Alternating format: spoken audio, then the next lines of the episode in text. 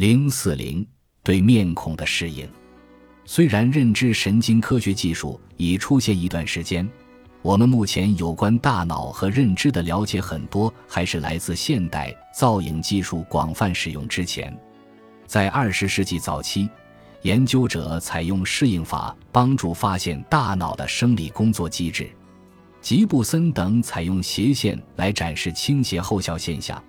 当观察者注视一根非垂直的直线，一段时间后，观察者被发现进入了一种适应状态，即他们发现真正的直线由于和之前注视过的斜线看起来方向不一样，而显得也是倾斜的。吉布森用这一发现宣称存在用于给直线方向调节的神经基础。赫布和维塞尔随后采用单细胞记录来定位猫的视觉皮层中的这些方向特异性细胞。适应现象产生的一种理论解释是，神经元特异性的被调整向适应性刺激的方向，并且因此变得疲劳。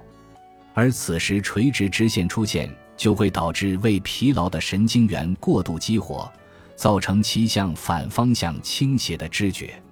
类似的结果也被发现于运动和颜色特异的神经元等等。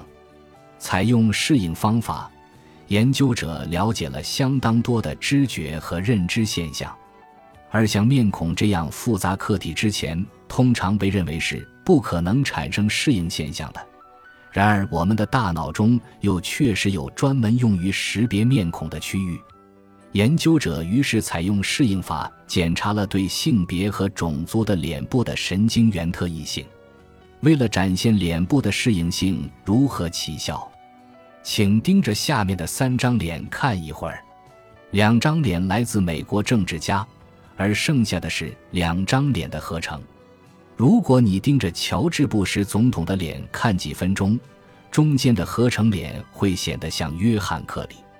这可能是由于负责辨认布什总统的细胞产生了疲劳，因此，当你看向合成脸，只有那些用于辨认克里的细胞充分发挥了作用。